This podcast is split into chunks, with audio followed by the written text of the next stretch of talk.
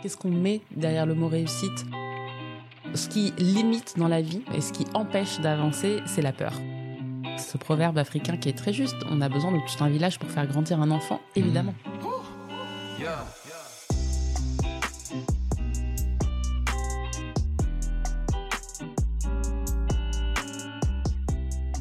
La double dose, c'est l'addition du courage et de la persévérance. Deux éléments essentiels à la réussite des projets qui nous tiennent à cœur. Moi, c'est Alex, et dans ce podcast, je vous invite à la rencontre de personnalités, entrepreneurs et sportifs qui peuvent vous inspirer par leur parcours, leurs histoires et leurs déclics. Bienvenue sur Double Dose. Bienvenue sur votre podcast. Avoir une idée, c'est bien. Aller plus loin, c'est mieux.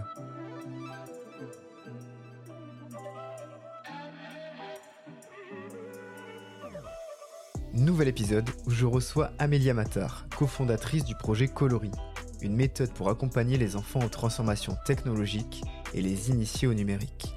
Avec une particularité, le faire sans utiliser les écrans. Avec la jeune maman, nous parlerons de son parcours, d'éducation, de pédagogie scandinave ou pédagogie Montessori, et nous nous poserons une question. Y a-t-il enfin assez de femmes dans la tech? Bonne écoute J'espère que vous allez bien, chers auditeurs. Aujourd'hui, c'est un retour en enfance, un presque retour sur les bancs de l'école, avec notre invitée du jour, Amélia Matar. Comment ça va, Amélia? Bonjour, bah écoute, ça, ça va très bien. Merci de me recevoir euh, dans ces jolis locaux, le Maïf Startup Club, qui sont vos partenaires, c'est ça, il me semble? Oui, qui sont euh, nos investisseurs depuis quelques mois, tout à fait. Comme tous nos invités, je vais te laisser te présenter en parlant de toi, mais sans parler de ton travail. Ça, c'est la règle. Très bien. Eh bien, je suis euh, Amélia Matar, euh, la cofondatrice de Colori. Euh, je suis née à Bondy. J'ai grandi euh, dans cette ville jusqu'à mes 20 ans. J'ai ensuite fait mes études à Grenoble, à Mmh. Grenoble École de Management. Et voilà, sans parler de mon travail, je suis également évidemment maman de deux enfants, euh, d'un grand garçon de 9 ans et d'une petite fille euh, de 3 ans et demi. Et voilà, on vit euh, joyeusement en seine On vit joyeusement en famille en Île-de-France. Fatigué, tu m'as dit avant l'épisode déjà. Oui, particulièrement fatiguée euh, ce matin, effectivement, parce que ma petite est malade depuis deux nuits. Rien de grave, des, des broutilles euh, de l'enfance, mais euh, qui euh, maintiennent éveillée toute la nuit. Donc euh, voilà. Parfait, on fera avec les moyens du bord aujourd'hui. On parlera de coloris, bien sûr, on va parler d'éducation, de l'enfance, mais j'ai envie qu'on commence avec les souvenirs. Tu vois, Oui. Retour dans tes souvenirs, retour en ton enfance. Et la première chose que j'ai envie de te demander, c'est un souvenir marquant que tu as de l'école primaire. Alors très clairement, euh, j'ai euh, une personne en tête euh, Mm. quand on parle de l'école maternelle et primaire, c'est le directeur de mon école maternelle et primaire Ah, à Bondy? À Bondy. Ouais. Pour la petite, le petit clin d'œil, c'était aussi le directeur de Kylian Mbappé. D'accord. dix années plus tard. Ah, on est on est allé dans la même école et ce monsieur, j'en ai le souvenir d'une personne extrêmement gentille, extrêmement bienveillante et j'ai un souvenir euh, de euh, ce directeur qui euh, discute avec mon père de moi et Mhm. moi je suis à côté et il lui dit que euh, je suis une super bonne élève, que c'est vraiment super d'avoir des élèves comme ça dans l'école. Enfin voilà, je- j'ai plus les mots exacts, mais clairement il partage avec mon père quelque chose de très positif à mon égard et ça m'a marqué et je crois que c'est vraiment euh, important cette question de des étiquettes qu'on met aux enfants. Alors Mm. là, il s'agissait d'une étiquette très positive et elle m'a clairement euh, c'est un souvenir marquant euh, qui, qui, qui- que j'ai gardé, que j'ai conservé tout au long de mon parcours. Mais à contrario, je pense qu'il faut faire attention parce qu'il aurait pu être très bien en train de dire attention, c'est une mauvaise élève ou je sais Ouais. pas. Et sans doute que ça m'aurait tout autant marqué. Elle est pas sérieuse, elle. Voilà. Et euh, donc attention effectivement aux étiquettes qu'on colle aux enfants. Et, et Mm. voilà, ce souvenir très clairement m'a suivi longtemps. Mais elles sont difficiles, les étiquettes. euh, Je sais que j'en ai parlé dans un épisode précédent. L'étiquette d'élève, entre guillemets, perturbateur. C'est Mhm. le petit rigolo du fond de la classe ou autre. Oui. C'est quelque chose qui peut suivre euh, du CP jusqu'à la terminale presque. Tu vois, c'est des étiquettes qui restent. euh, Oui, bien sûr. Et puis quand on commence à avoir une étiquette, euh, on, on s'y conforme de manière inconsciente. Hein, Mm. C'est-à-dire que on va performer le rôle qu'on nous a donné. Mm. euh, et, on va s'enfermer surtout dans ce rôle. C'est ça qui est terrible. L'enfant est un acteur. L'être humain est un acteur, évidemment. c'est voilà, chacun a son rôle dans la grande comédie de la société, bien sûr. Ah, mais il y a des livres comme ça. Je crois qu'il y a un livre, c'est la, grande comédie de la société, d'ailleurs, le titre. Ah bon C'était tout à fait spontané. C'est la société de spectacle, voilà, c'est ça. A contrario, on a parlé d'un bon souvenir. Quelle est la matière que tu détestais à l'école Oui, bah, j'ai bien réfléchi et euh, en fait, c'était l'EPS. Alors plus tard, hein, euh, adolescente, bah oui parce que euh, je me souviens que c'est effectivement euh, des situations où bah, le corps de l'adolescent est exposé aux autres. C'est un mmh. moment de vie où bien souvent bah, on n'est pas bien dans son corps, on se sent trop gros, trop plein de boutons, voilà, enfin jamais comme il faut. Et moi j'ai vraiment, oui, le souvenir d'être hyper mal à l'aise, de devoir passer les uns après les autres, faire des exercices où tout le monde te regarde, mmh. où tu es complètement mal. Enfin moi personnellement j'étais très à droite et voilà, j'étais pas du tout bonne et je me sentais ridicule et, euh, et observée et ouais, j'en garde pas du tout de bons souvenirs. C'est là que le point commun avec Kylian Mbappé euh, disparaît. si, tu me dis ça, je pense que. Oui, oui, oui, clairement, là, euh, bon point. Alors, moi, c'était ma matière préférée, malheureusement, à part en gym, où, le même trimestre, on avait eu gym et EPS. Ouais. c'était gym et course à pied, j'ai eu 20 en course à pied, 6 en gym. Ah oui. je, pense que j'ai eu une moyenne éclatée de 11, tu vois, alors que j'étais incroyable en, en, course à pied. Donc voilà, donc je détestais la gymnastique. Donc messieurs les profs, arrêtez d'être méchants avec les gens qui ont pas envie de faire de la gym. oui, ou en tous les cas, adaptez votre pédagogie. je continue à avancer dans tes souvenirs. Mhm. Moi, j'ai envie que tu me parles du moment où tu as reçu, en tout cas à la maison, il y a le premier ordinateur qui est arrivé. Oui. Je crois que tu avais 10, 12 ans, c'est ça? Oui, alors j'essaie de, de, me souvenir, j'ai pas de souvenir précis de euh, mon père qui arrive avec un mmh. ordinateur et l'installe, parce qu'en fait, euh, dès toute petite, euh, voilà, mon père était technicien euh, télé à la base, puis technicien informatique, et du coup j'ai grandi au milieu de, de machines ouvertes, désossées, qu'il fallait réparer, qu'il fallait reconstituer, etc. Mmh. Et donc j'ai voilà, sans doute que dans cette espèce de d'environnement un peu euh, de bazar euh, technique euh, est venu un jour se greffer un ordinateur et que voilà très naturellement mon père m'a montré comment il fonctionnait. En revanche, j'ai plein plein de souvenirs de moi qui l'utilise dans une espèce de, de, joie frénétique de découverte d'un monde nouveau et infini qui s'offre à moi. Paint. Paint, ah ouais, Paint. Paint, incroyable logiciel. et voilà, j'étais vraiment une très très grosse utilisatrice de Paint. Artiste, tu veux dire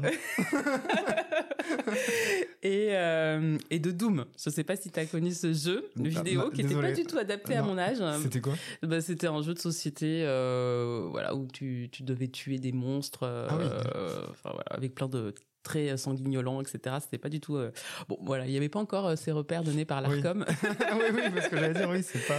Mais j'adorais. Enfin, bon, et j'en garde pas du tout de souvenirs traumatiques. Hein. J'étais au contraire, j'étais, j'étais assez bonne à Doom. D'accord. Mais, mais tu sais, il y, a ce débat en ce moment qui parle justement des jeux vidéo. Est-ce que les jeux vidéo mmh. trop guerre, trop sanguinolents, ça peut causer des problèmes dans une enfance? Donc après, c'est des questions que je n'ai pas. Je ne suis pas. Alors, moi non plus, j'ai pas de réponse là-dessus. Euh, moi, j'étais quand même, euh, voilà, on parle, je pense, des années 90 euh, me concernant. Mm. Donc, de toute façon, le graphisme était tel qu'il y avait un filtre qui était immédiat, qui était, voilà, la qualité d'image qui n'est pas celle qu'on a évidemment aujourd'hui. Et après, sur le jeu vidéo, il y a une étude récente qui, a, mm. voilà, fait beaucoup de, bruit médiatique qui montre que certains jeux vidéo, en fait, sont propices au développement cognitif de l'enfant très clairement, quoi. Donc, en fait, jeu vidéo, ça veut tout rien dire, ça dépend vraiment euh, de ce qu'on propose à l'enfant. c'est vrai parce que tu as Minecraft par exemple, le jeu Minecraft qui, euh, qui est un peu, pour ceux qui ne connaissent pas, un peu comme des euh, Lego. Imaginez-vous un monde de Lego, mais dans un jeu vidéo. Donc en fait, je pense que pour des jeunes enfants ou même des plus grands, mm. ça permet de développer un peu la créativité, faire des rencontres, créer ensemble des mondes, des expériences. Peut-être même à l'école primaire, tu vois, ils pourraient un jour faire cours d'une heure de Minecraft où tu dois construire une, une tour Eiffel, pourquoi pas Mais Minecraft, c'est intéressant que tu parles de jeu parce que c'est un jeu euh, dans lequel tu as un module de programmation. Tu peux programmer le jeu. Et là, effectivement, ça n'a plus rien à voir avec le fait de jouer euh, de manière bête et méchante un jeu euh, complètement stupide. On est en train de faire, voilà, de développer, programmer avec des algorithmes, etc. Quoi. Maintenant, on parlera de, de, de code, de programmer, parce que c'est aussi l'essentiel même de, de coloris. Absolument. Forcément, donc ça, on en reparlera d'ici une dizaine de minutes, je pense. Entendu. je continue à avancer pour l'instant dans les souvenirs. Et là, c'est un souvenir un peu plus. Tu étais peut-être adulte ou déjà une jeune adulte. Ton souvenir au Mexique. Oui. Un projet humanitaire que tu as fait au Mexique. Tout à fait. Donc c'était dans le cadre de Grenoble École de Management. On mm. avait la possibilité soit de faire un stage vente, typiquement en boutique ou voilà sur euh, quelque chose de très opérationnel, soit de s'engager dans un projet humanitaire. Donc moi j'ai fait le second choix et l'idée c'était toute l'année de collecter des fonds pour euh, durant euh, deux mois ensuite se rendre dans une fondation pour enfants des rues. Donc au Mexique il y a effectivement ce phénomène très difficile d'enfants qui sont orphelins. Ou coupés de leur famille et qui se retrouvent dans des situations d'extrême extrême précarité euh, à la rue. Et il y a plusieurs fondations qui les recueillent euh, et qui essayent de les sortir notamment euh, de l'addiction à la drogue, parce que c'est des enfants qui, Déjà, tout petits, se droguent bah, pour voilà, échapper... Mm. comme ils peuvent à, leur quotidien qui est d'une dureté effroyable. Et donc voilà, je me suis retrouvée effectivement dans ce contexte pendant deux mois. C'est toi qui avais choisi le Mexique ou c'était un, un, projet déjà, enfin déjà établi par l'école? Alors, il y avait plusieurs pays, et oui, moi j'ai choisi le Mexique. pour, Ouais, pourquoi le Mexique? C'était quoi? Euh, C'était les pubs Pepito à l'époque qui te parlaient? C'était Faritas Qu'est-ce qui Non, je je sais pas du tout. Sans doute que ça a dû convoquer un imaginaire effectivement exotique, assez attrayant, alors que c'était pas du tout le cas sur le terrain évidemment. J'étais à Mexico, euh, enfin voilà, c'était pas euh, du tout exotique. Euh, et je, crois que le projet en tant que tel m'a parlé. Voilà, cette idée d'aller à la rencontre et d'aider autant que faire se peut des enfants dans cette situation, ça m'a touché. J'ai mmh. eu envie de, de m'engager là-dessus. Est-ce que c'est à ce moment-là, du coup, tu t'es dit, il faut que mon travail plus tard soit lié à l'enfance non, pas encore, mais je pense euh, qu'effectivement, à ce moment-là, euh, il s'est passé quelque chose, il s'est passé une prise de conscience par rapport à ce moment de vie euh, hyper crucial. Enfin, oui, j'ai observé des enfants à qui on avait retiré quelque chose de, fondamental dans leur mm. développement, dans leur construction, et j'étais extrêmement interpellée par leur situation. Donc, sans doute que ça a participé plus tard, des années, à me dire, OK, ce sujet, c'est le sujet que je veux traiter. Et vous les accompagnez aussi un petit peu sur l'éducation, sur des points éducation ou sur euh, leur apprendre comment fonctionne la vie non, pas véritablement, parce qu'ils étaient entourés euh, d'assistantes sociales, de psychologues, euh, voilà, de, personnes dont c'était vraiment euh, les compétences. Nous, on était plus là en animateur et voilà, oui, pour les divertir sur ce, temps d'été, on les accompagnait dans des sorties à droite à gauche, mm. on organisait nous-mêmes des activités au sein de la fondation. voilà. Est-ce qu'on peut dire que tu étais déjà la, ou que t'étais la Maria Montessori de, du, du 21e siècle? Euh, Alors non, j'aurais pas du tout euh, cette, vision de moi euh, complètement, comment dire... Sauveuse du monde, ouais. oui, oui, non, j'espère être un peu plus humble que ça. mais bah, clairement, je me suis sentie, on était, on s'est tous sentis, je pense, investis d'une mission hmm. parce qu'on est tous arrivés avec bah, notre privilège, notre privilège de, en école de commerce euh, euh, dans un contexte effectivement de précarité extrême. Enfin, hmm. euh, vraiment, même la fondation en tant que telle euh, n'était pas une fondation euh, très richement dotée. Euh, voilà, c'était c'était très précaire, très pauvre et donc aride même les conditions. Mmh. Et voilà, donc du coup, on s'est, je pense qu'on s'est tous sentis obligés mmh. de répondre aux besoins immédiats de ces mmh. enfants. Mais c'est ça la chance aussi, je trouve, de certains étudiants d'école de commerce déjà quand tu es en école de commerce, globalement, tu as une chance dans ta vie. Tu es, quelqu'un qui a de la chance. Et de pouvoir te sentir utile derrière, c'est rare, c'est hyper rare. Je connais pas grand monde qui soit voilà dans la dans la pub, la vente, la finance, qui se sentent utiles, tu vois, au quotidien. Oui. Et, c'est bien de pouvoir euh, faire ces actions comme vous avez fait, de l'humanitaire, euh, des stages euh, d'accompagnement, d'aide associative et autres. Moi, je trouve ça hyper louable. Oui, oui, clairement. Euh, et quelque part, moi, j'ai plus, enfin, j'ai beaucoup appris de cette expérience, bien plus que euh, n'importe quel autre stage. Voilà, c'est une expérience qui m'a beaucoup plus marqué que euh, les stages que j'ai fait ici ou là ensuite, quoi. Et, justement, l'éducation, quand est-ce que tu t'es rendu compte que, que tu voulais vraiment bosser dedans? Parce que là, tu m'as dit, c'était pas encore, c'était les prémices, mais à quel moment tu t'es dit, ok, il faut que je, que je me tourne et que je parte vraiment dans ce domaine Clairement, euh, à la naissance de mon premier enfant, mon fils, mm. euh, j'ai pris conscience euh, de l'importance majeure, de la responsabilité énorme qui incombe à l'adulte qui a la charge de, faire grandir un enfant pour qu'il soit le plus épanoui, le plus heureux possible, mais aussi le plus responsable, le plus empathique. Mm. Enfin, c'est une mission qui est d'une dureté. Euh. enfin, je pense qu'il n'y a rien de plus difficile. Il n'y a aucun métier aussi difficile que celui de parent. et qui n'est pas rémunéré en plus. Et qui n'est pas rémunéré, qui n'est pas reconnu, ou euh, de toute façon, on est un mauvais parent. Pour quelqu'un. Enfin, voilà, on, ne fait jamais les choses euh, convenablement parce que bah, un tel fait différemment et euh, tel expert pense que. Euh, et, donc, en devenant parent, j'ai pris conscience qu'il y avait une littérature scientifique, pédagogique, psychologique énorme, donc dans laquelle j'ai commencé à me plonger et je me suis dit mais c'est incroyable en fait. On a quelque part, voilà, je suis désolée, je vais paraître peut-être un peu grandiloquente, mais la solution au problème de l'humanité, il est là. Mm. En fait, parce que ces enfants, c'est les adultes de demain. Donc, si on arrive à les accompagner, à faire qu'ils s'épanouissent, qu'ils sont, euh, qui, grandissent euh, effectivement euh, en citoyens, acteurs, éclairés, etc. Bah oui, clairement, on va résoudre pas mal de problèmes comme ça. Mais c'est important ce que tu dis. Tu dis, on, est toujours le mauvais parent.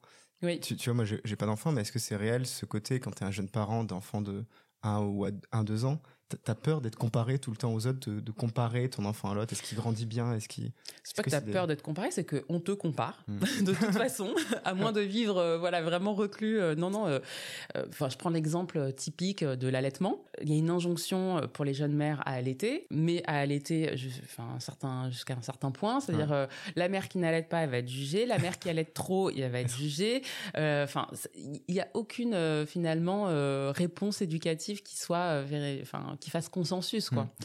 Et euh, voilà, pareil, la mère qui s'arrête de travailler trop longtemps, euh, ben on va se dire non mais quand même, euh, en 2023, il s'agirait de retourner travailler. Celle qui va retourner travailler trop tôt, bah quand même, elle a fait des enfants, elle s'en occupe pas. Enfin, et plus sur les mères quelque part que sur les pères, je pense. Il y a pour l'instant moins de pression, peut-être encore. Oui, même si j'observe moi de mon, dans mon entourage de plus en plus de papas qui mm. prennent vraiment le job à bras le corps et, et qui s'investissent à fond et qui du coup aussi se retrouvent du coup confrontés à toutes ces options éducatives et se demandent laquelle est la bonne. Euh, mais clairement, euh, oui, les, mères sont scrutées par la société de manière euh, un peu pernicieuse, quoi. Alors justement, pour grandir, il y a cette fameuse pédagogie et éducation pour permettre aux enfants de, de grandir mieux. Et je sais que l'éducation, c'est un des enjeux principaux qu'il y a chez les enfants. J'ai lu aussi que dans le monde, il y avait 244 millions d'enfants et de, jeunes âgés de 6 à 18 ans qui vont pas à l'école. Mm. Ça, c'est un chiffre euh, UNESCO que je suis allé voir, c'est un chiffre de, l'an dernier en tout cas. Oui. C'est énorme en fait. Oui, c'est euh, effroyable euh, parce que s'ils ne vont pas à l'école, bah, que font-ils? Mm. Bien souvent, ils travaillent et on se rend pas compte qu'en fait la, vie sur Terre euh, n'est pas celle euh, de voilà nous autres Parisiens euh, privilégiés, riches, enfin même juste triste parce qu'il n'y a pas une ligne de métro, tu vois. non, la vie, la vie sur Terre pour bien des êtres humains, c'est vraiment une épreuve très très dure où on est obligé de vendre sa fille, de envoyer son fils à la mine pour satisfaire nos besoins à nous, enfin soi-disant besoins, je mets des énormes guillemets d'occidentaux. Donc euh, oui, enfin il faut effectivement euh, déjà en parler et puis le plus possible lutter contre ça, euh, être mobilisé, être vigilant, prendre conscience de, de, la chance qu'on a et la mmh. chance qu'on a, bah, elle, elle, correspond aussi à une grande responsabilité. C'est-à-dire on peut pas vivre comme ça avec des œillères sur ce qui se passe ailleurs non, on a besoin effectivement d'ouvrir les yeux et, d'agir. Ouais, rester ouvert sur le monde. Je sais que j'ai eu la chance de faire un, service civique à l'UNICEF, tu vois, où on intervenait dans les écoles, les collèges, les lycées, où on parlait justement de cette euh, différenciation qu'il peut y avoir dans d'autres pays du monde. Mm. Et, quand tu racontes à un enfant de 6 ans, euh, par exemple, ce que c'est l'excision, tu vois, que qu'un enfant qui a le même âge que lui n'est pas assis dans une salle de classe et, que lui, en fait, fait une heure de trajet à pied mm. pour aller à l'école. Mm. Le gamin de 6 ans en France, il se dit, mais Comment ça Il n'a pas de voiture, il n'a pas de bus, il a pas. Donc c'est important même déjà de, commencer cette pédagogie d'éducation euh, le plus tôt possible, de, que les enfants, en tout cas français, là on va dire, qui sont sur le territoire français, se rendent compte de cette chance qu'ils ont par l'éducation. Bien sûr. Et c'est là que je vais rentrer avec Colori justement. Oui. Vu qu'on parle d'éducation, tu as cofondé Colori. Oui. Raconte-moi un peu l'histoire de ce début de Colori et, pour nos éditeurs, c'est quoi Colori en fait? Alors Colori, c'est une approche qui permet d'initier le jeune enfant euh, au numérique sans aucun écran. Avec... C'est ça la chose importante, sans aucun écran. Voilà, sans aucun écran, complètement déconnecté. Euh, le constat de départ, c'est de dire que évidemment notre société est euh, éminemment technologique. Euh, on a euh, de la tech absolument partout aujourd'hui. Et Mm. nos enfants aussi, très jeunes, sont consommateurs de technologie. Les études récentes montrent que euh, 70% des familles exposent les enfants avant deux ans à Ouais. des écrans.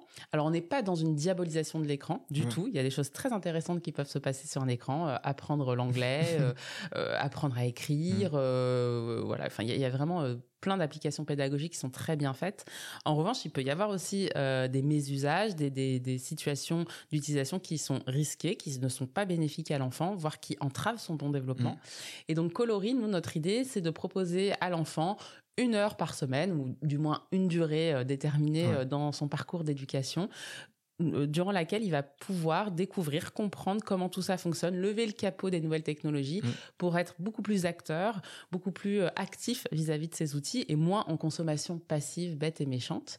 Euh, et voilà, donc du coup, on a développé, là aujourd'hui, on a une soixantaine d'activités qui sont proposées euh, dans les écoles et les centres de loisirs. Et, et ça, donc vous intervenez dans les écoles, centres de loisirs, pas à la maison encore?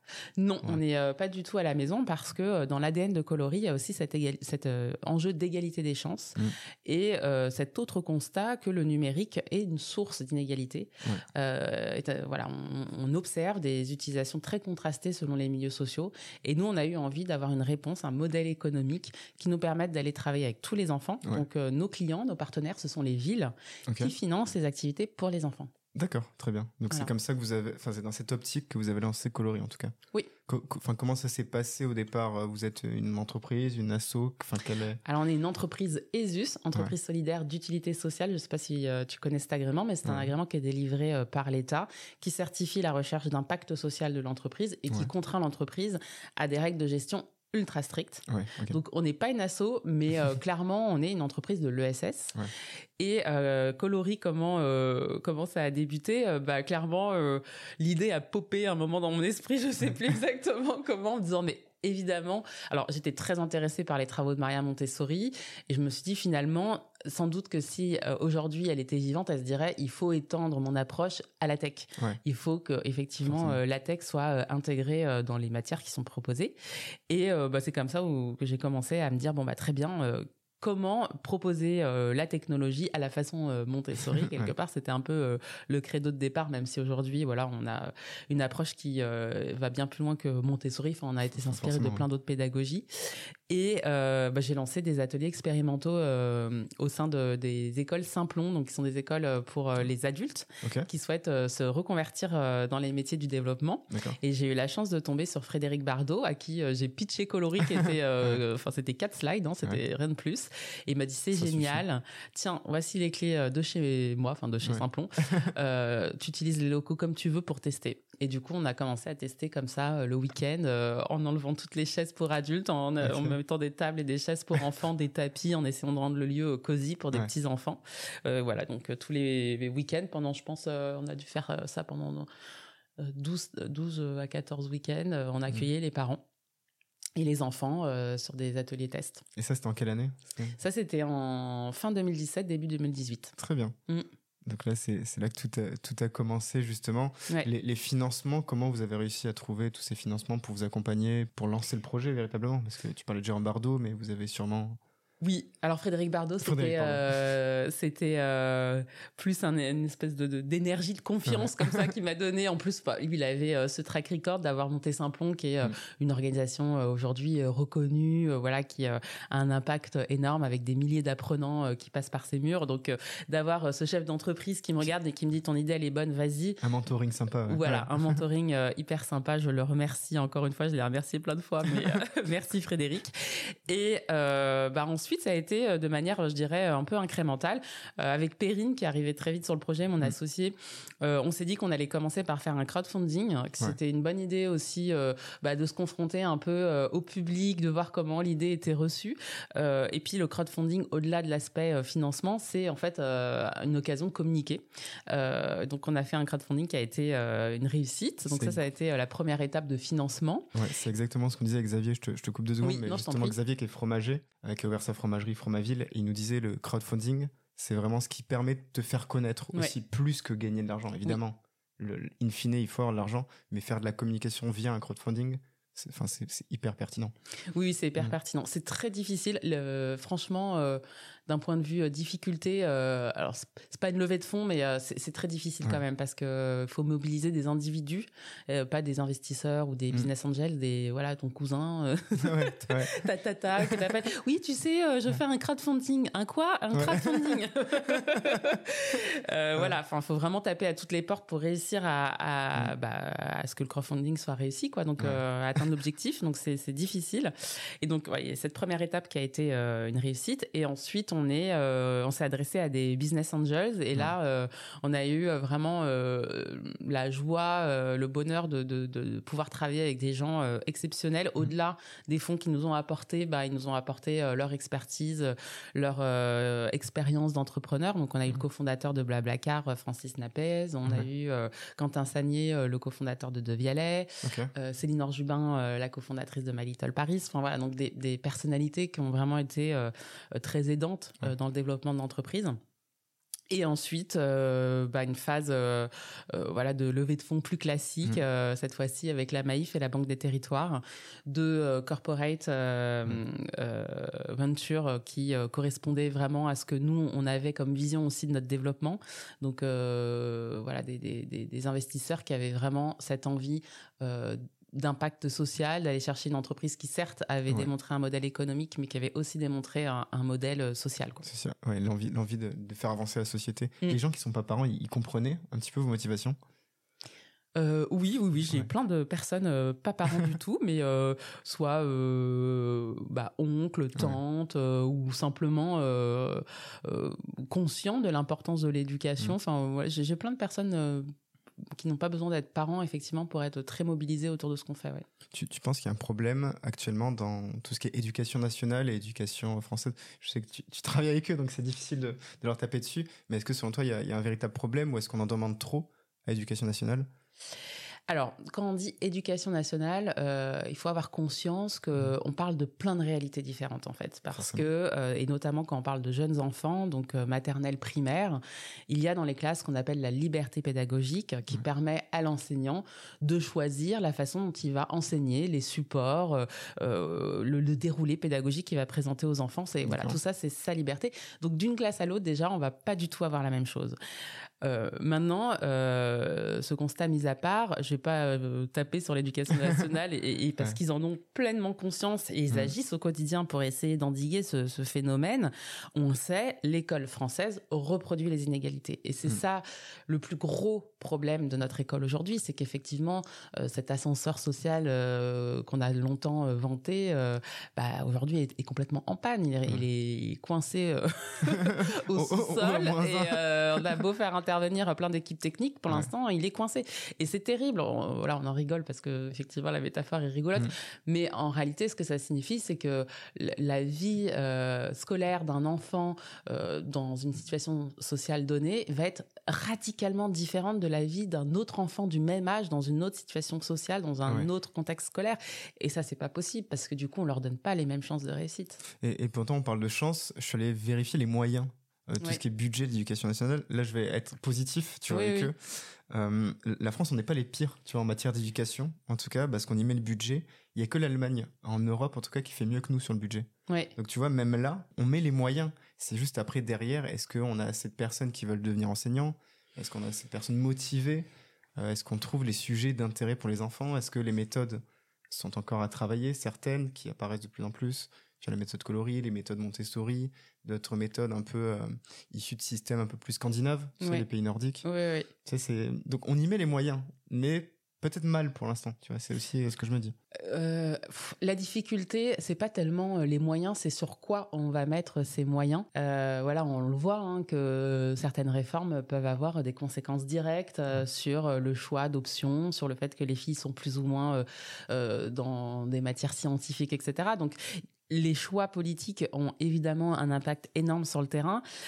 Mais en même temps, euh, force est de constater que l'éducation nationale, c'est un énorme ministère, très compliqué euh, à, faire bouger, euh, voilà, et faire ruisseler des, des, réformes et une vision de l'éducation, c'est très très difficile. Et pour finir sur ce point, euh, là où il faudrait vraiment mettre les moyens, et je crois qu'il y a un vrai euh, consensus scientifique euh, là-dessus, c'est déjà sur les premières années, on le sait, que effectivement l'investissement et dès la crèche, hein, enfin on parle de l'école, mais en fait c'est dès la crèche, ces investissements-là sont hyper rentables avec des énormes guillemets sur la vie des enfants plus tard. On sait que un enfant, enfin l'échec scolaire se joue très très tôt, mmh. vraiment on, observe des différences. dès la lecture, tu vois, même avant la lecture. Avant la lecture. Forcément. Voilà, on, observe effectivement des différences de trajectoire très tôt chez les enfants. Et les compétences clés aussi qu'on peine à donner aujourd'hui à tous les enfants français et qui sont pourtant cruciales et dans le développement euh, scolaire, cognitif, euh, donc dans la réussite à l'école et surtout dans la réussite dans mmh. la vie, c'est les compétences psychosociales. Donc euh, c'est bah, avoir confiance en soi, savoir persévérer, mmh. savoir collaborer, savoir développer son empathie, être en empathie avec, avec mon interlocuteur, tout ça, ce sont des compétences qui sont fondamentales, bien plus fondamentales que de savoir écrire, euh, compter, et qui vont être euh, voilà le, le, socle sur lequel on va pouvoir ensuite bâtir effectivement des compétences plus euh, académiques. Quoi. Oui, sur lequel tu n'as pas besoin de mettre des notes sur 20, il faut voilà justement le travailler, mais sans le noter. non, non, clairement, voilà, et, on, on, a aujourd'hui des outils très intéressants pour développer tout ça. Quoi, donc, mais, mais, on le voit, c'était Julie Boucon mmh. de, de Oli Oli qui m'en parlait, des petits élèves américains qui faisaient des exposés devant la classe euh, dès 6 ans. Bah certains devaient raconter leur week-end en faisant un exposé au tableau. Et déjà, tu sentais qu'à l'oral, enfin, tu vois les Américains à l'oral, oui. Ah, c'est des personnages, c'est des acteurs, tu vois. Bah ce qu'on disait. Donc c'est tout ce travail aussi qui peut se jouer euh, dès l'enfance, notamment, plus que fais-moi une expression écrite, fais un peu aussi d'expression orale. Mm. Tu sais, des qualités sur un CV qu'on mettait maintenant expression orale. Oui. c'est une qualité qu'on mettait sur un CV. Ben, enfin, clairement, ça est beaucoup plus utile dans la vie d'avoir cette confiance en soi. En fait, une fois qu'on a confiance en soi, d'ailleurs, euh, voilà, pour revenir sur Maria Montessori, c'était euh, vraiment son objectif premier, c'était que l'enfant mm. ait confiance en lui, développer la confiance en soi. Parce qu'une fois que on sait qu'on est capable, tout est possible. C'est vrai. Ouais. si tu y crois, voilà. tu peux tout faire. Ouais. Marie Montessori, qui était euh, une infirmière italienne, il me semble. Si Médecin. Médecin, voilà. Oui, que, je ne dénigre pas. Mais voilà, je souhaitais voilà, rappeler ce petit fait historique, que les gens sachent aussi euh, qui est cette personne qui a lancé cette méthode euh, derrière. Et dernier petit laïus sur l'éducation scandinave. En fait, tout a commencé dans les années 60. Et en fait, c'est le monde politique qui a voulu un peu réformer tout le pays en profondeur et qui a dit ok l'éducation sera le programme prioritaire. Donc c'est pour ça qu'on parle beaucoup d'éducation scandinave.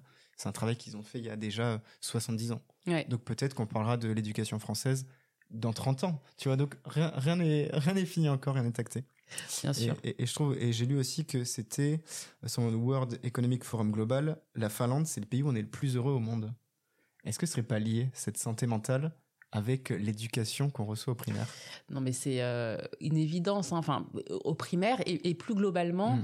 euh, que la société, enfin, avoir une société qui considère l'enfant. Ça ne veut pas dire qu'il fait de l'enfant un enfant roi qui n'a pas de limites, euh, à qui on donne tout. C'est, là, c'est terrible de faire ça à un enfant. Un enfant a besoin de limites, a besoin de comprendre quels sont les interdits, euh, dans quel cadre il peut évoluer.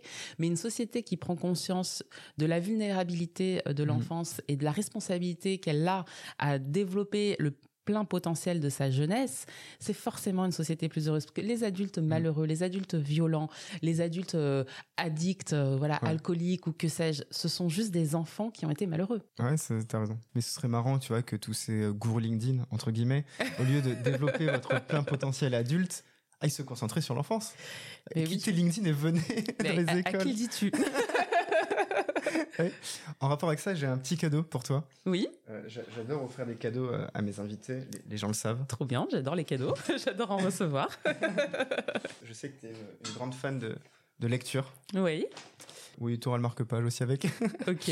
Donc c'est Siddhartha de Hermanès. Et, en fait, pour pas spoiler, mais juste pour donner un petit peu envie aux gens de le découvrir, Mode Caillou m'en avait parlé, Mode Caillou de Green Got m'en avait parlé, et en fait, ça parle d'éducation, euh, refaire un petit peu son éducation et refaire son chemin de vie, tu vois, en trouvant un chemin de vie qui nous correspond un peu plus. Waouh, bah déjà, je suis hyper touchée, merci infiniment, je trouve ça euh, très émouvant euh, de recevoir des cadeaux. Et c'est rigolo parce que, hum, alors en ce moment, je suis effectivement, donc l'écriture, c'est euh, un autre, euh, euh, une autre partie de ma vie qui, qui, est très active et mmh. voilà, qui, qui m'anime beaucoup. Et je suis en train de réfléchir à mon prochain roman. Et je suis en train de lire plein de livres autour de l'école, de l'éducation, voilà, sous la forme plutôt romanesque pour voilà proposer moi aussi une, une, une, version. Mais voilà, il y a tout aussi question de spiritualité, tu vois, derrière. et c'est ce que Maud Cailleux aimait beaucoup, en tout cas, c'est la spiritualité un peu inspirée des modèles, euh, sans parler religion, mais un peu bouddhiste, tu vois, euh, qui, permettent aux personnes de, de, grandir euh, le mieux possible assez court en plus à lire, donc je pense dans le week-end ça pourra. eh ben merci infiniment, je suis vraiment très touchée. Avec, avec grand plaisir, tu as commencé à parler de, de lecture, d'écriture, l'expression écrite. Moi c'était ma matière préférée à l'école. Je sais pas toi, mais. Euh, bah clairement. très, très clairement. Et, tu vois, j'adorais prendre ce temps d'écrire, de, raconter des histoires, d'inventer des histoires, mm. de faire la suite d'histoires que j'avais lues auparavant. Tu vois, une fin que je n'aimais pas, je me dis, ok, je vais la changer. et, je sais que l'expression écrite peut amener aussi à l'expression orale, parce qu'un bon discours, c'est un discours qui a été bien écrit, forcément. Oui. Toi, tu as remporté le prix Bol de Futur. Oui. Par euh, Veuve Clicquot, c'était en 2021, si je ne me trompe pas. C'est ça. Et, euh, et lors de ton discours, parce que j'ai vu la vidéo. tu as dit Je suis contente d'avoir gagné, comme ça j'ai pas préparé un speech pour rien. et, je t'avoue que ça m'a fait rire. Ça fait rire la salle aussi d'ailleurs. Oui. comment on écrit un bon discours? Alors, très clairement, euh, je, me. on m'a aidé à, à l'écrire. Et bien souvent, on a une vision de l'écriture comme d'une discipline très solitaire, ce qui est vrai. Hein. il y a des grands moments. Enfin, et le discours, je l'ai écrit moi-même. Donc mm. euh, voilà, j'ai fait du ping-pong avec euh, une amie euh, qui est excellente oratrice, mais il m'est sorti des tripes d'abord. Donc oui, il y a une, part de, effectivement d'expression et, d'activité solitaire. Mais moi, j'ai toujours vécu l'écriture comme aussi le support d'un échange avec les autres. C'est-à-dire mm. que même mon roman euh, j'avais une coach pour l'écrire. Et euh, clairement, euh, ça a été hyper. Allez, fais trois lignes, fais trois lignes. Non, c'est pas, bah, pas, toutes les trois lignes, mais au moins toutes les, tous les trois chapitres, je dirais. Elle était là pour m'interpeller sur tel aspect de tel mm. personnage, me dire non, bah ça dans l'histoire c'est pas cohérent. Enfin, voilà, clairement pour dynamiser le processus d'écriture. Travailler à plusieurs, ça permet d'écrire mieux. Ah mais moi, euh, oui, moi euh, j'ai des moments évidemment de production où je suis seule derrière mon ordinateur et ça sort un peu euh, en mode flow, mais j'ai aussi ces moments d'échange avec l'autre qui sont hyper importants pour moi. Très bien, on parlera juste après de, du livre. Oui. Tu as écrit deux livres, je crois d'ailleurs.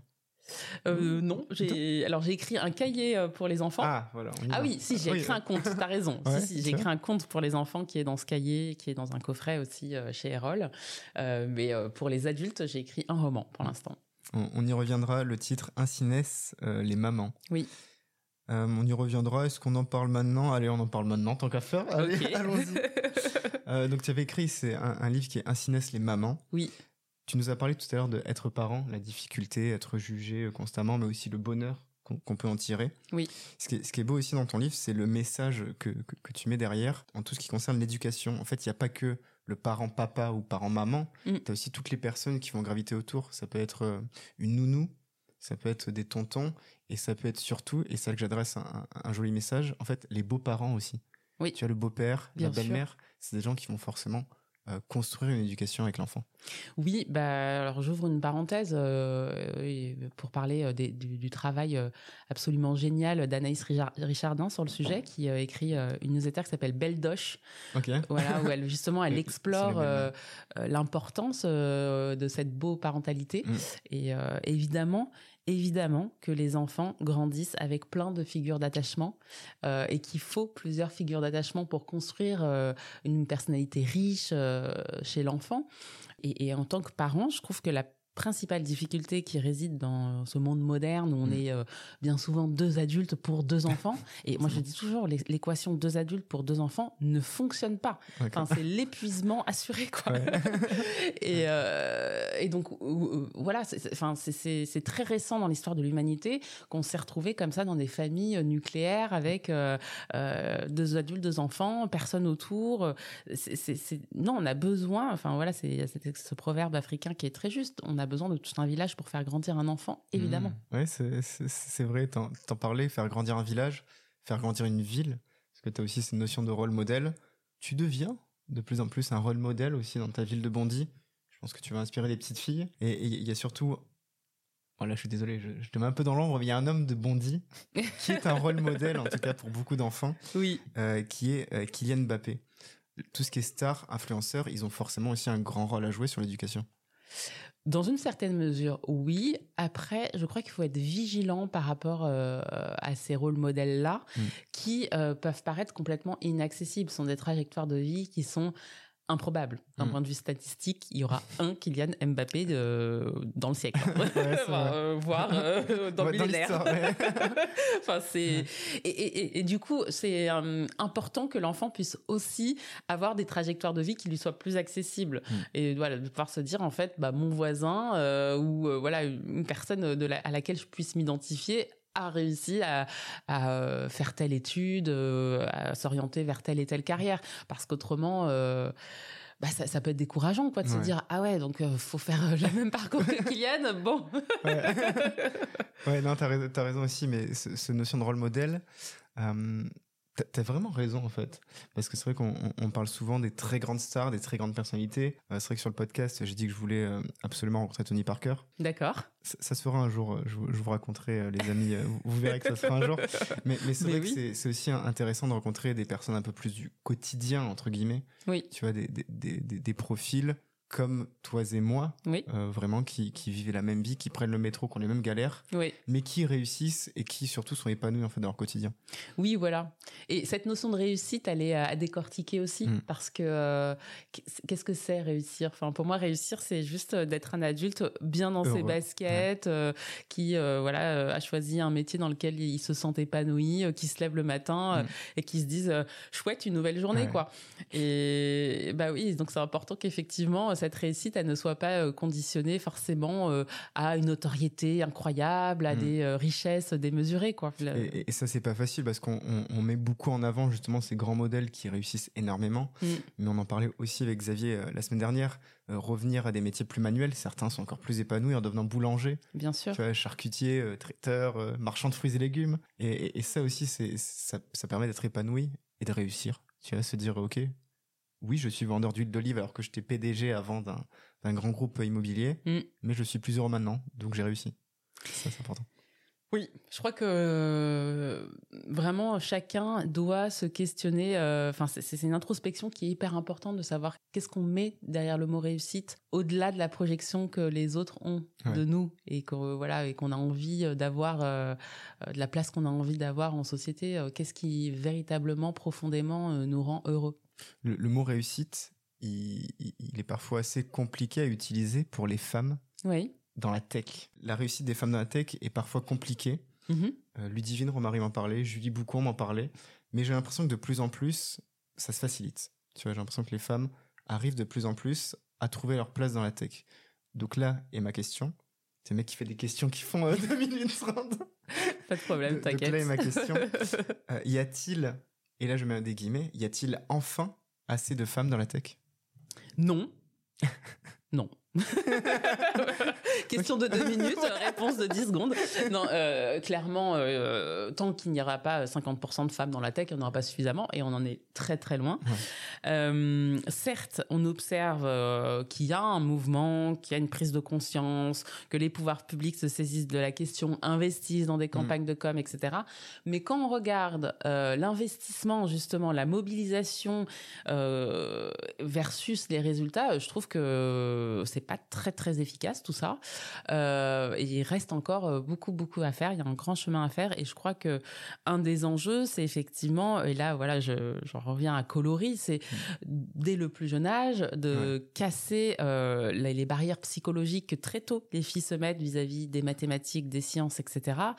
Et nous, ce qu'on observe, c'est que effectivement les petites filles prennent beaucoup de plaisir, autant que les garçons sont tout autant engagés que les garçons sur les activités qu'on leur propose.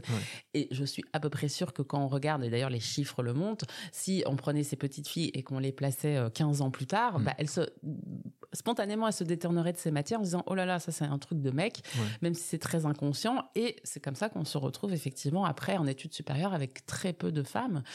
Et pourtant, c'est dommage parce que euh, ce sont des métiers qui sont extrêmement intéressants, mmh. intellectuellement vraiment euh, vivifiants, stimulants, des métiers qui sont très rémunérateurs. Et donc, quand on parle d'égalité femmes-hommes, la question de l'argent est majeure, centrale. L'indépendance participe très clairement à l'égalité entre les femmes et les hommes. Et ce sont des métiers qui façonnent aujourd'hui notre société. Mm. Et donc, de ne pas avoir suffisamment de femmes aux manettes, ça pose une question sur la société qu'on est en train de façonner ensemble. Ça n'aidera pas assez, euh, mais c'est dans, dans, plein de domaines, tu vois, le, le côté qu'on évoquait aussi, j'aime bien revenir sur les épisodes d'avant avec mm. Angelina Favario, euh, qui, qui, qui, rêve de devenir pilote de Formule 1. C'est sûr que s'il n'y a pas aujourd'hui une pilote femme en Formule 1, il n'y a pas de petites filles qui voudront devenir pilote de Formule 1. Et ainsi de suite. S'il n'y en a pas une autre qui arrive, et en fait, tu n'auras jamais de pilote de Formule 1 femme si aucune un jour n'arrive à y accéder. Aussi, hein. Et c'est un cercle vicieux et c'est un cercle vertueux. C'est-à-dire que moins il y en a, moins on a envie d'y aller. Et même une fois qu'on y est, on s'y sent pas très bien parce qu'on s'y sent un peu seul.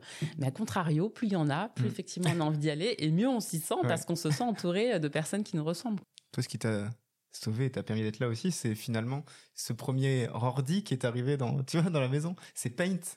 c'est euh, euh, Dungo, là, tu vois, ton jeu. C'est pour ça que t'en es là aussi. Alors oui et non, oui parce que clairement, mm. euh, je pense que effectivement, il y a eu des petites graines qui se sont plantées à ce moment-là et qui sont devenues colorées aujourd'hui. Mais étonnamment, euh, je me suis très tôt détournée euh, des mm. maths euh, et j'ai pas fait de carrière technique. Et je pense que je me serais éclatée. J'aurais eu effectivement des enseignants, un cadre qui me pousse plus vers ça. Aujourd'hui, mm. ce sont des sujets que je trouve hyper intéressants. Et voilà, j'ai maintenant que j'ai levé cette croyance limitante de oh là là les chiffres, je, ça me fait peur, je vais faire une syncope. Non, en fait, j'arrive à faire des des tableaux Excel compliqués sans faire de syncope du tout. et en y prenant même du plaisir.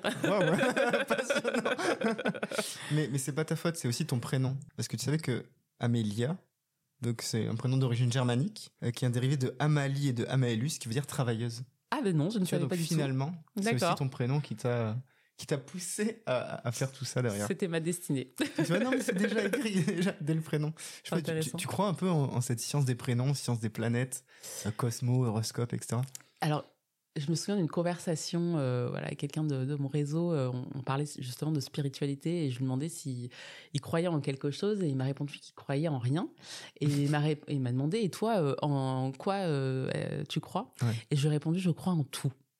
Je crois en tout. Mmh. Je pense que tout est possible et au-delà du fait de, se poser la question de est-ce que, est, que ça existe, est-ce que ça n'existe mmh. pas, est-ce que, est-ce que ça te fait du bien de croire en ça? Est-ce que tu nuis à quelqu'un dans tes croyances? Ouais, pas euh, Dans ce cas-là, il faut arrêter.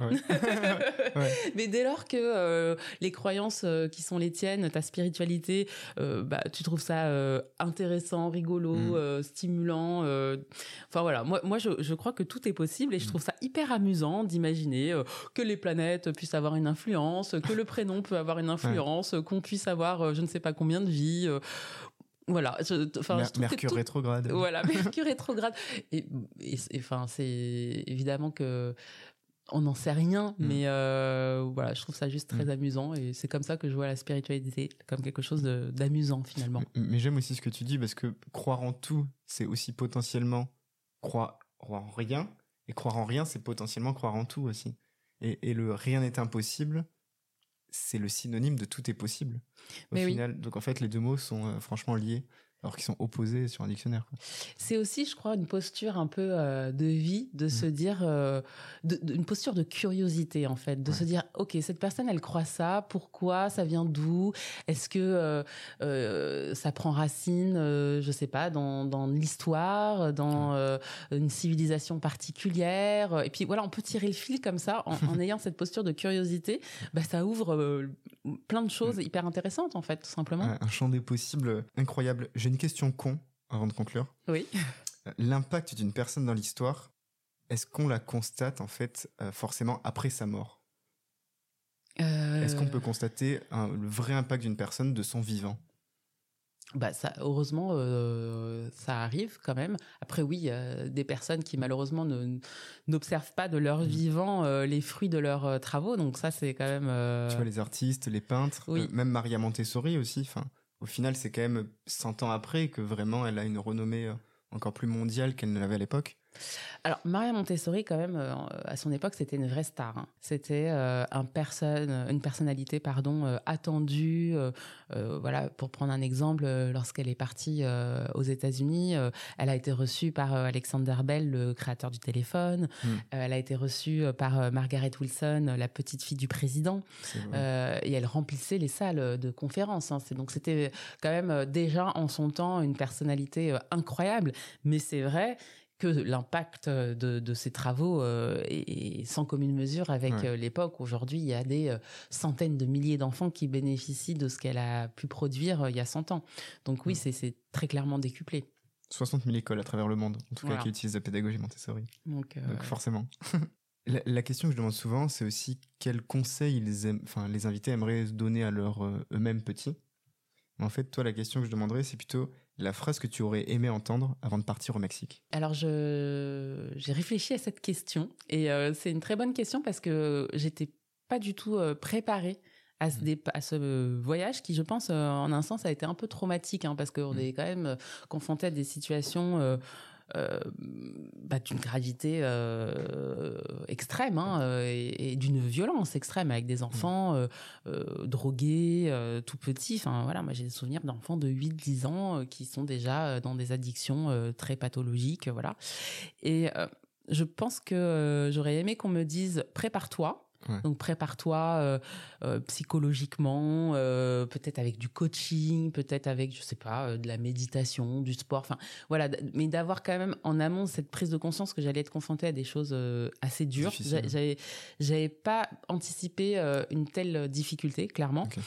Et j'aurais voulu aussi que quelqu'un me dise documente beaucoup plus prends hmm. beaucoup plus de notes, prends beaucoup plus de photos, de vidéos. Euh, raconte encore plus. Voilà, raconte encore plus. Euh, finalement, euh, il me reste assez peu de matière hmm. de, cette mission humanitaire. Et pourtant, elle a été très structurante dans ma vie. Bon, c'est pas grave, c'est dans ma tête, hein. mais aussi pour pouvoir partager avec le reste, avec le reste du monde. Donc, ce qui s'est passé pendant ces deux mois qui ont été vraiment importants pour moi. Mais c'est pour ça aussi que tu es là aujourd'hui. Oui. pour, pour, raconter un peu ces souvenirs aussi et tout ce qui t'a permis d'en être là aujourd'hui, toutes ces, histoires, échecs, réussites et toutes ces petites marches que tu as gravies de plus en plus pour en être sur le, le, toit en tout cas. En tout cas au premier étage du Maïf Club déjà. C'est déjà pas mal. Hein euh, un jour de grève, euh, je trouve que déjà ça c'est une réussite. Mais voilà, ça, ça c'est bien. Qu'est-ce que tu aimerais euh, dire à nos auditeurs? Est-ce qu'il y a une phrase aussi que tu aimerais leur dire à ces jeunes filles qui nous écoutent potentiellement? Il y a des étudiants qui nous écoutent, étudiantes. Une dernière chose que tu aimerais en tout cas leur partager euh, oui, je crois que ce qui limite dans la vie euh, et ce qui empêche d'avancer, c'est la peur. Mmh. Et je pense que quand on est dans des situations un peu bloquées, où on sent qu'on n'arrive pas à évoluer, de faire un, travail et une introspection sur ces peurs, de les comprendre, de savoir d'où elles viennent et de les dépasser, c'est mmh. clé pour vraiment avancer. Parce que finalement, à part dans des situations euh, très précises où voilà effectivement euh, les conditions économiques ne sont pas réunies et donc on a peur de se retrouver euh, économiquement voilà forcément dans, faut être réaliste dans, le pétrin mais bien souvent les, peurs ne sont pas fondées et mm. on peut y aller et, et, au pire quoi. Souvent c'est ce que je dis et au pire quoi. Au pire au pire quoi. T'as encore des peurs forcément aujourd'hui? Euh... Tu arrives à toutes les dépasser? Franchement, euh, oui, ça peut m'arriver euh, de me dire oh là là, qu'est-ce que les gens vont penser de ci ou de ça. J'ai lancé là une newsletter par exemple mm. où je prends la parole tous les 15 jours sur des sujets divers et variés. Euh, le, premier sujet c'est le féminisme. Je me suis un peu dit, j'ai eu un peu peur de bon, tu t'embarques un peu dans un sujet polémique, clivant. Est-ce que ça va pas être reçu, voilà, de manière un peu difficile. Bon. Mais très vite, je me dis, et alors quoi? Mm. enfin, L'enjeu, euh, la, seule vraie peur que j'ai, c'est plutôt celle de l'avenir pour mes enfants, où je trouve qu'on a une société qui est très en inertie par rapport à des sujets majeurs comme celui de l'écologie. Enfin, on est complètement aveuglé. on, est, tous cette, cette grenouille qui sent l'eau, qui chauffe, mais qui n'a pas du tout l'impulsion de, de, sauter de la casserole. Donc ça, c'est la seule vraie crainte que j'ai finalement. Tu, tu, tu, parles pas mal de bouffe dans tes exemples. C'est quoi ton plat préféré? Mon plat préféré, ce sont les bonnes, de bonnes frites. Vraiment des bonnes frites maison. Ça, c'est mon petit kiff. Ça, c'est pareil, un retour à l'enfance, parce que les steaks frites, c'est quand même le repas préféré de tout le monde à l'école. Ouais, mais pas le steak. Moi, c'est vraiment les frites. Juste les frites. Ouais, bah ouais, ouais. j'adore les frites. Avec un peu de ketchup ou de sauce. Ouais, ouais, éventuellement. tout simplement. Mais nature, ça me va aussi. en tout cas, merci. Franchement, ça me fait plaisir de, tout ce que tu nous as partagé ici. Euh, des histoires que tu as racontées, des, vrais moments aussi que tu nous partages de ton enfance, euh, ton histoire, tes moments de doute que, que, tu nous as expliqués à l'instant. Je pense que la, la petite Amélia serait fière de celle qu'elle voit actuellement. Bah, merci. et, et, je pense qu'elle te regardera avec des grands yeux en disant Ah ouais, donc c'est possible. Tu vois et ça, c'est cool. Et ça, c'est cool de pouvoir regarder des, des, des, personnes et se dire Ah ouais, c'est possible. Et c'est ça qu'on a envie de faire, en tout cas avec Double Dose, c'est euh, que les gens regardent, écoutent et se dire Ah ouais, putain, c'est possible. Et eh ben, merci infiniment. J'espère effectivement euh, pouvoir inspirer. Euh, autant que faire se peut, le plus d'auditeurs possible, d'auditrices possible. Oui, effectivement, tout est possible. Un dernier conseil lecture avant de finir? J'ai beaucoup aimé récemment le roman euh, de Nicolas Mathieu, Leurs enfants après eux. Très bien, qui parle d'avenir pour les enfants peut-être? Qui parle de... Euh, c'est un roman social qui montre à quel point euh, nos choix de vie sont parfois pétris euh, d'un héritage familial, d'une généalogie, de laquelle il peut être difficile euh, de s'affranchir, mmh. mais souvent euh, de laquelle il est nécessaire de s'affranchir. Alors écoutez, chers auditeurs, faites les choix, bon, mauvais, peu importe, mais faites-les, avancez. Et comme Amélia le dit, c'est possible. à bientôt, bonne journée. Bonne journée, merci.